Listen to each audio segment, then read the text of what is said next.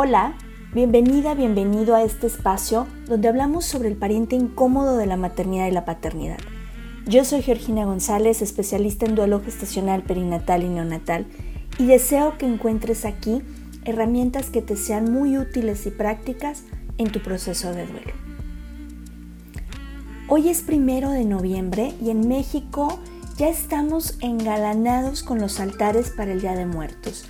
Y hoy primero corresponde a los altares para nuestros pequeños, nuestros bebés que se pusieron esas alas demasiado pronto. Y bueno, mi querida Gloria y mi querido Juan hicieron un altar en donde incluyeron esta manta preciosa que, que, realizaron para el 15 de octubre, que por ahí la has visto en diferentes publicaciones, y la incluyeron en ese altar hermoso que hicieron para su preciosa Renata.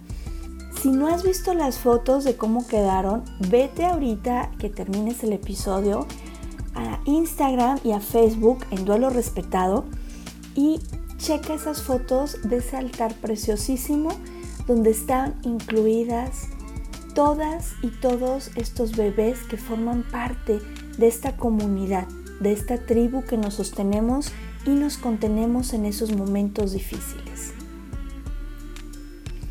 Cuéntame si tú hiciste un altar, si tienes altar, súbelo a redes y etiquétame porque me encantará ver esas bellezas, cómo honramos esa vida de nuestras nenas y de nuestros nenes. El día de hoy llegamos al fin de el primer congreso de la Red Latina de Duelo Gestacional Perinatal e Infantil. Empezamos a las 6 de la tarde la transmisión a través del canal de YouTube de la red. Y bueno, vamos a tener información muy linda. La verdad te agradeceríamos muchísimo que nos acompañes. Fue un congreso preparado con todo el cariño para ustedes por parte de las integrantes de esta maravillosa red que está trabajando en pro de que este duelo deje de ser un duelo tabú en toda Latinoamérica. Las y los esperamos a partir de las 6 de la tarde, hora de Ciudad de México. Hoy abrimos inscripciones. A partir de hoy se abren las inscripciones para la segunda edición del diplomado en consultoría en duelo gestacional perinatal y neonatal. Este diplomado va a iniciar en febrero, así es que aprovecha porque hay un precio especial en el mes de noviembre y diciembre. Aprovecha para que no te quedes sin lugar en la primera edición, a los 25 días ya no había espacio, ya se había saturado el grupo. Entonces, si te gustaría participar en esta capacitación, en esta formación para profesionales de la salud, anatólogos, psicólogos, eh, personas que acompañan a mamás y papás en duelo, adelante, esta es tu oportunidad. Mándame un mensajito y con muchísimo gusto te hago llegar la información.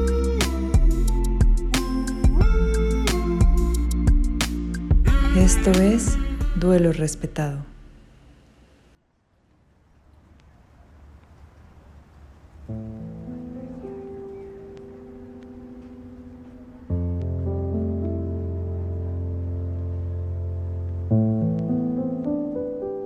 Hoy me siento muy honrada de contar con esta invitada de lujo.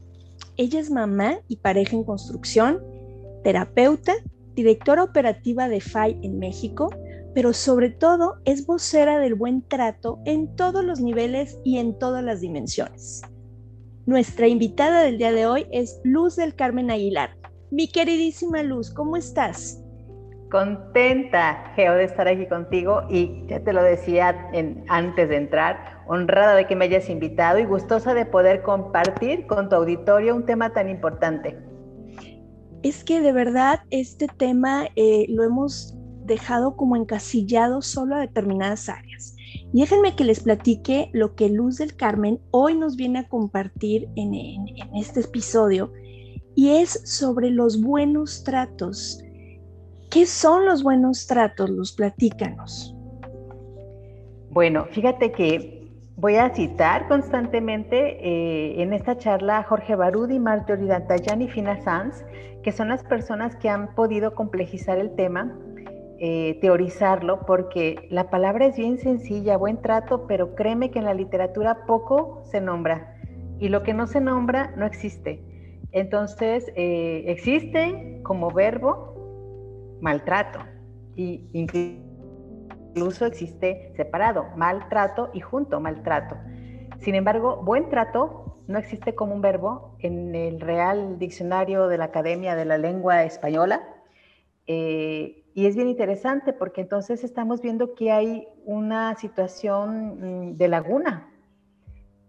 De Marjorie y Jorge lo definen como todo aquello que nos permite crecer, florecer, sentirnos plenos y habla que el buen trato es una producción social. Por lo tanto, lo generamos las mujeres, los hombres, hacia las y los hijos y esto después se va replicando. Nuestra historia de buen trato o nuestra historia de maltrato en el arranque de nuestra vida va dejando huellas en la arquitectura de nuestro cerebro, va dejando huellas también en nuestra marca de resiliencia o de patología. Por lo tanto, es un tema muy importante. Sin embargo, te digo, no existe el verbo bien tratar. Realmente no lo tenemos nosotros como un verbo, pero sí lo podemos nosotros identificar como una forma de expresión de ciertas cosas. Por ejemplo, es una forma de expresión del respeto, es una forma de expresión del amor que merecemos y que nos merecen las otras personas y que por lo tanto se puede expresar en el entorno en el cual nos desempeñamos. Por ejemplo, eh, con nuestro deseo de vivir relaciones respetuosas, armónicas, pacíficas, de un entorno equilibrado, de un desarrollo hacia la salud, de un desarrollo hacia el bienestar y el disfrute. Entonces, eso es lo que podríamos hablar del buen trato, aun cuando no lo tiene todavía la Real Academia de la Lengua Española, pues sí lo estamos nosotros constantemente en Fundación América por la Infancia eh, buscando definirlo. De hecho, es una tarea que tenemos, ir generando una definición del buen, del buen trato, porque todo aquello que no se nombra y que no se conceptualiza no existe. Por lo tanto, es urgente poderlo incorporar. Geo. Es que qué importante lo que comentas, Luz, porque efectivamente cuando nosotros pasamos por determinados procesos, lo que esperaríamos serían buenos tratos. Creo que como sociedad no debemos de esperar a que aparezca en un diccionario o que aparezca la parte teórica Creo que esto debería de ser tan sencillo como en el día a día es el respirar, es el caminar, es este ir en, una constante de vida. Cuando ubicándonos en el, en el ámbito de duelo gestacional y perinatal, cuando recibimos la noticia de que no hay latido, cuando tenemos que entrar a un quirófano, ya sea para un legrado, ya sea para un parto, para una cesárea, y lejos de ser bien tratadas, bien tratados, recibimos cuestionamientos donde te dicen, bueno, pero ¿qué no sentiste? ¿Que no se movía? ¿Por qué no viniste antes? Eh, ¿Qué te pasa? ¿Por qué lloras si esto no era nada? Y este bombardeo que además vamos normalizándolos vamos normalizando y decimos así es, es que, es que así es, es, es, institucional y es lo que hay y, bueno, qué, qué, exagerada, ¿no? ¿Por, ¿Por qué te ofendes con esto? Pero también está el buen trato hacia mí en un proceso de duelo. Cuando yo renuncio a poder transitar de manera asertiva, de manera amorosa y respetuosa mi proceso de duelo, para que el otro no se sienta mal cuando yo estoy triste, o cuando yo impongo al otro, pues ya estuvo bueno, ¿no? Ya llevas dos meses, ya llevas tres meses, échale ganas, este, no puede ser para tanto. ¿Cómo puede ayudarme un buen trato hacia mi persona en un proceso de duelo de este nivel? Interesante cómo lo planteas y recuerdo nuestras charlas de Vallarta cuando podíamos reunirnos, Geo, y cómo Ay, sí, cómo se extrañan. Se, extraña bastante, porque fíjate que también es nuestra dosis de buen trato, el encuentro, el contacto, los abrazos, eh, y hemos perdido como esa parte ahora con la pandemia, pero enfocándome a lo que tú me comentas eh, en la pregunta que haces, cómo es bien importante que nosotros sepamos que el buen trato tiene ciertas dimensiones, es decir, está el buen trato en lo personal, que es una dimensión individual, que es una dimensión interna, que es una dimensión subjetiva, que es una dimensión que aprendimos en la relación que tuvimos con nuestro entorno y nuestros cuidadores principales con respecto a quiénes somos.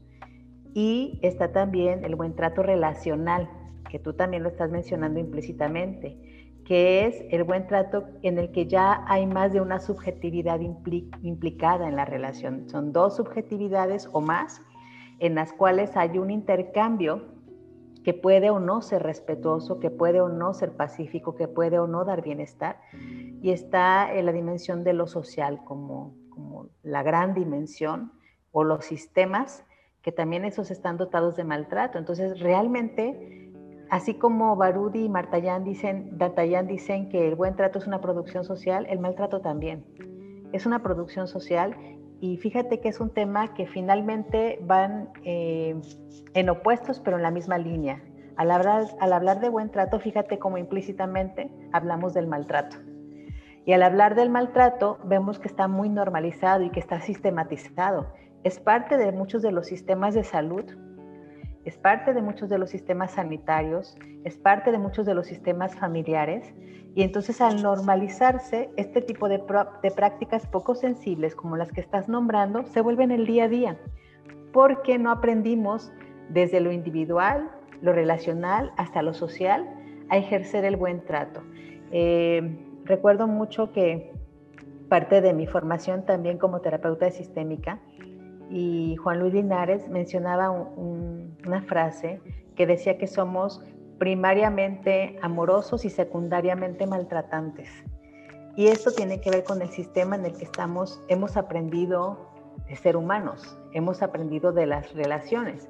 Entonces, claro, todo lo que vamos viviendo nosotros, realmente vamos replicando todas aquellas situaciones que nos ha tocado vivir y todas aquellas situaciones que nos ha tocado tanto para nosotros estarnos relacionando hacia lo interno como estarnos relacionando con un otro. Así que sí, es impresionante si tú revisas esas situaciones en las que a lo mejor algún consultante te dice que ha sido maltratante por un médico, por una enfermera, pero revisas el sistema en el que está inserto o inserta esa persona, te darás cuenta que también tiene características maltratantes y si amplías la lupa, ves que el contexto de la ciudad o del estado o del país también tiene gran dosis de maltrato. No sé si me explico con esto. Perfectamente, perfectamente, Luz. Y, ahorita que te escuchaba, lo que me viene en este momento es cómo, cómo rompes estos círculos viciosos de, de, pasar de, de la normalización de un maltrato hacia los buenos tratos. ¿Cómo puedo yo ser bien tratante cuando estoy en un entorno de duelo familiar?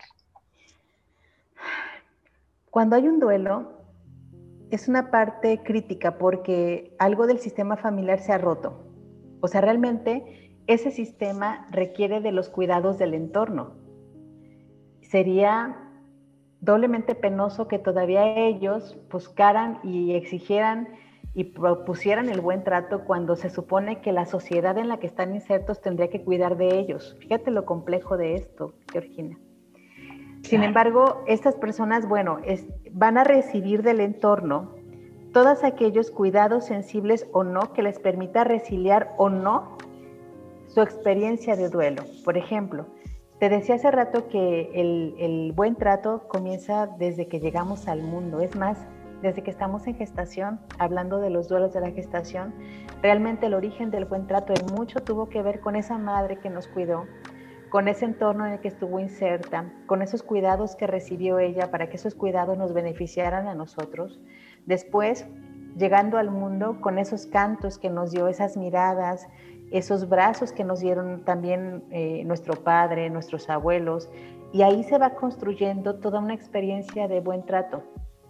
Y esa experiencia de buen trato no está conceptualizada a través de una palabra, está experienciada en la memoria no narrativa de un humano. Es decir, aunque nosotros no tengamos memoria de esos primeros cuidados, están codificados en nuestra biografía, están codificados en nuestra, en nuestra incluso química, porque el buen trato va generando cierta producción también hormonal, por ejemplo, ciertas reacciones van sucediendo Y entonces, bueno, esto lo vamos aprendiendo en el día a día.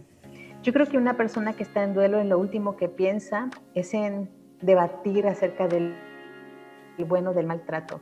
Es una persona herida y en esta herida que tiene, lo que puede hacer son mecanismos básicos de supervivencia, que puede ser replegarse, ponerse en off, es decir, disociarse de lo que está pasando, pero esto no le va a permitir ir construyendo elementos de resiliencia, Gina. Entonces, por eso es que eh, vamos nosotros aprendiendo a cuidarnos en base a la historia de relaciones tempranas y luego llegamos a la adolescencia y a la adultez. Y allí posiblemente si nosotros pudimos ser suficientemente bien tratados, cuando detectemos una práctica maltratante, podemos darle palabra y ponerle límite. Porque nosotros en nuestra vivencia de haber sido hijos o hijas, pudimos nosotros identificar cuando algo es maltrato.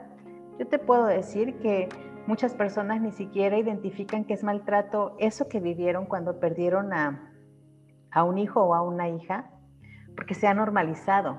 Hasta que llegan contigo, que te conviertes en lo que Alice Miller menciona como una testigo cómplice. Al ser esta testigo cómplice, das espacio al dolor, nominalizas el dolor y legitimas que la persona se sienta frustrada, enojada, dolida por eso que le pasó, porque regularmente en esta cultura que muchas veces viene de situaciones religiosas o en donde hacemos a un lado el dolor por cuidar a los otros, porque los otros no se molesten, hacemos a un lado nuestros propios procesos y nuestros propios duelos. Y va también pasando como una idea mal concebida, Georgina en esta idea mal concebida en la que se piensa que al no nombrar el dolor va a generarnos bienestar, que al no darle un espacio a la pérdida o al duelo, este va a desaparecer.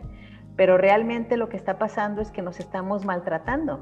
El hecho de no legitimar, de no dar palabra a lo que está pasando, es maltrato, porque todo aquello que no se nombra no tiene la oportunidad de elaborarse en una narrativa y queda entonces sin palabra y al quedar sin palabra queda encriptado en el cuerpo a un nivel de malestar. Fíjate hasta dónde podemos llegar. Y al quedar encriptado a un nivel de malestar, al no darle una palabra, no se organiza en la biografía de la persona. Pero en esta cultura donde solemos esconder debajo de la cama el dolor, la pena, las heridas, es difícil encontrar un nicho bien tratante donde se diga, con su dolor usted es bienvenido aquí y el tiempo que usted necesite para sanar esa herida yo voy a estar dispuesta, aunque eso a mí me genere ruido, porque es lo que pasa. A mí me genera ruido y no sé cómo lidiar con el dolor porque no me enseñaron que es parte del autocuidado legitimar el dolor, Georgina. Entonces es bien interesante poder dar espacios a esas situaciones que luego nos toca vivir en la que es un acto amoroso poder reconocer nuestras partes dolidas y darles una, un elemento digno en nuestra propia historia de vida. Y cómo nos vamos desensibilizando a nuestras necesidades. Ahorita que, te escuchaba, me, vino, me vino esta imagen hace 12 años, cuando, cuando recibí la noticia, cuando recibimos la noticia de que no había latido, y cómo la gente lo primero que te dice después de una semana previa de estar celebrando y, qué padre y qué maravilla y felicidades y a quién se va a aparecer y o sea después de, de unos días de fiesta cuando das la noticia y la gente te dice bueno no pasa nada estás joven tendrás más échale ganas bueno pero ni lo conocías no y cómo yo recuerdo en ese momento, eh, yo me identifiqué con una canción que además es terrible, Luz, no, no, no sé ni siquiera por qué no la ponían en la infancia, esta canción de Cricri de la muñeca fea. Mm. Yo, yo recuerdo esa imagen perfectamente, ¿no? Cómo me iba a los rincones como esa muñeca fea a llorar, escondida, temerosa de que alguien me viera, porque no quería precisamente que me, que me bombardearan, ¿no? Con todo este tema de échale ganas, no era nada, y bueno, toda, toda la sarta de, cosas que quienes hemos vivido estas experiencias sabemos que hay de comentarios a comentarios, ¿no? Pero ¿cómo, cómo vamos dentro de este proceso social normalizando e invisibilizando. De hecho, este duelo se considera un duelo no autorizado, precisamente por mm. eso. Claro, mira, estás narrando eso y traigo los, los vellitos del brazo erizados. Eh, se me erizaron los brazos, se me erizó la piel, porque es, yo creo que lo estás narrando tú en el duelo específico de, del no latido de, de tu bebé. Sí. Pero ¿cuántos duelos no nos dejan elaborar? ¿Cuántas cosas no nos dejan llorar?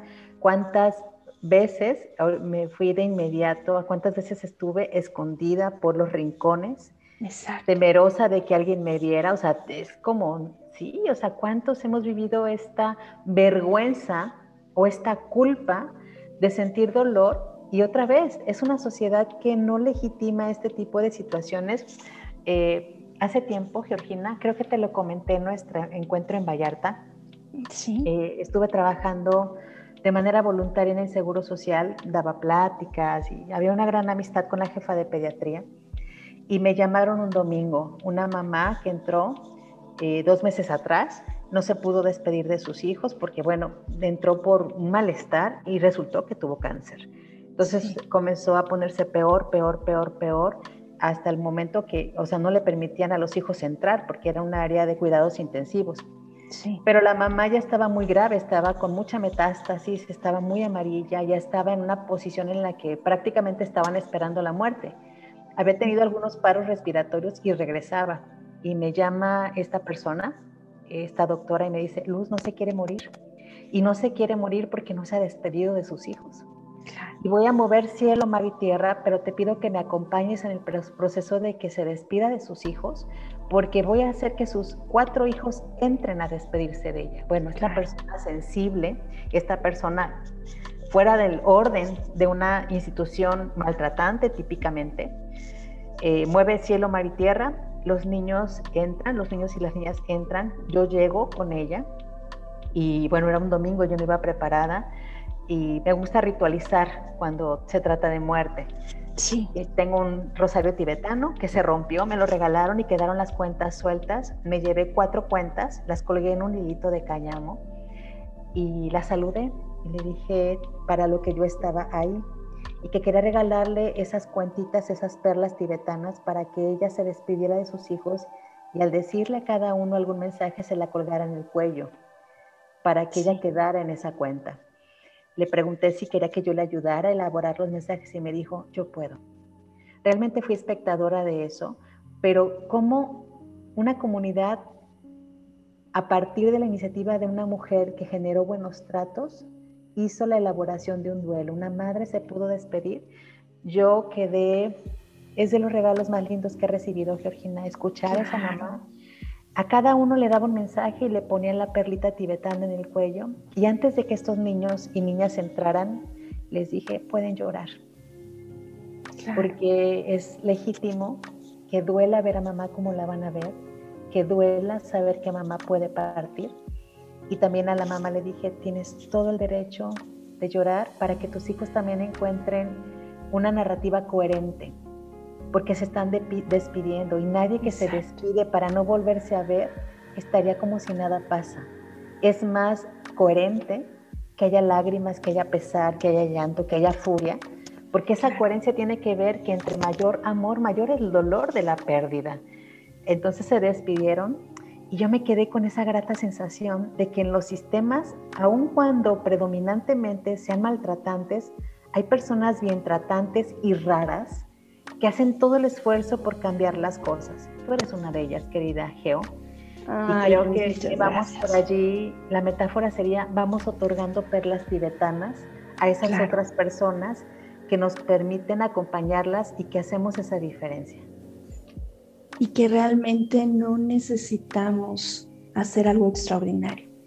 En, este día a día, en, este, en esta vida, ¿no? En este caminar, con lo que tengo, con los recursos que tengo, aportar estos buenos tratos. Y, y bueno, el tiempo nos come luz, estoy muy conmovida como siempre, es, es maravilloso estas charlas contigo. Eh, a mí me gustaría que podamos cerrar este espacio. ¿Qué les compartirías a las mamás, a los papás y a las familias que están cercanas a, estos, a estas parejas que están iniciando su proceso de duelo, ¿qué, qué mensaje les compartirías desde tu experiencia de los buenos tratos, Pues podría ser como una síntesis de lo que estuvimos hablando, Geo. Algo importante es dar espacio al dolor. Eh, culturalmente nos entrenan a no sentirlo. Estamos en una cultura donde el hedonismo y la falsa alegría y el falso positivismo, pues es lo que vende. El dolor no vende, la pena no vende. Entonces poder nosotros eh, contactar con nuestros propios miedos. Mira, yo acompaño a adolescentes en su proceso de crecimiento y son exploradores, mucho más de lo que fui yo. Y tengo que tener en claro que cuando exploran el mundo, los miedos que hay no son de ellos, son míos. Y tengo que asumir y repetirme, estos miedos son míos.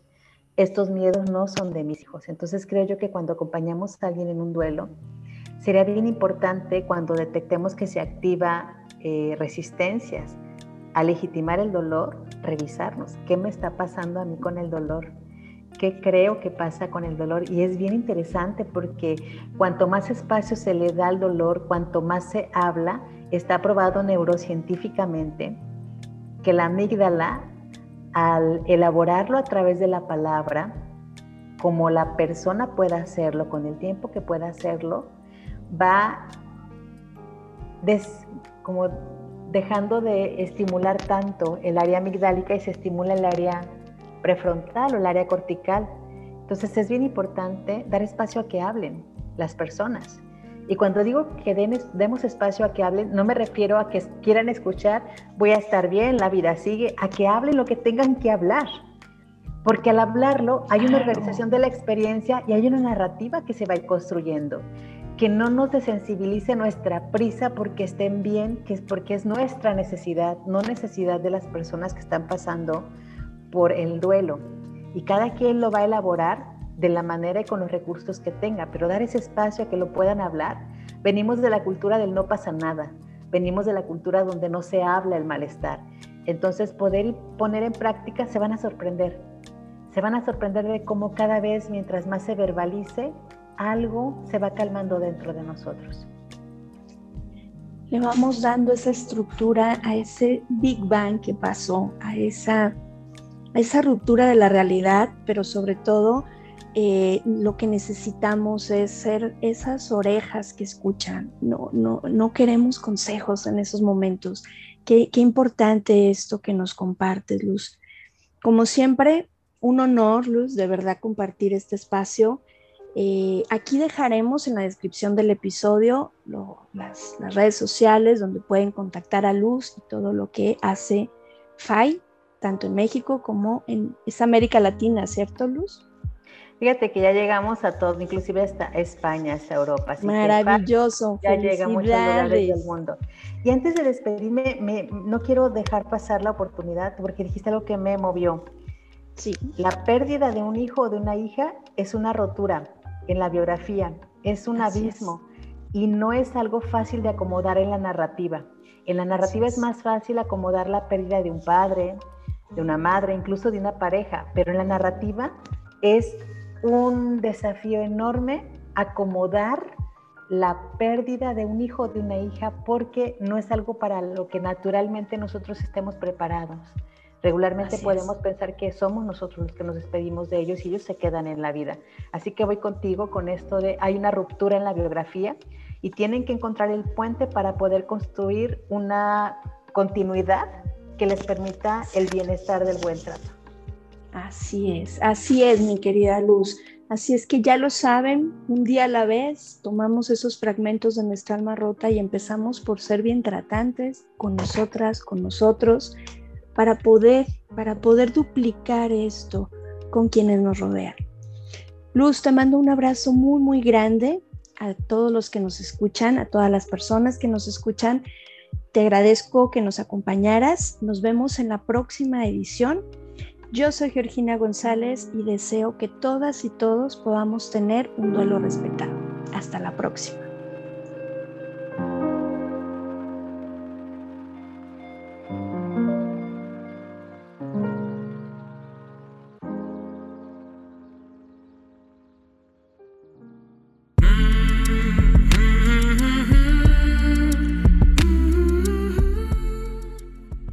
Programa es producido por Georgina González y Carla Rodríguez y narrado por mí, Georgina González. Recuerda seguirnos en redes sociales como Duelo Respetado.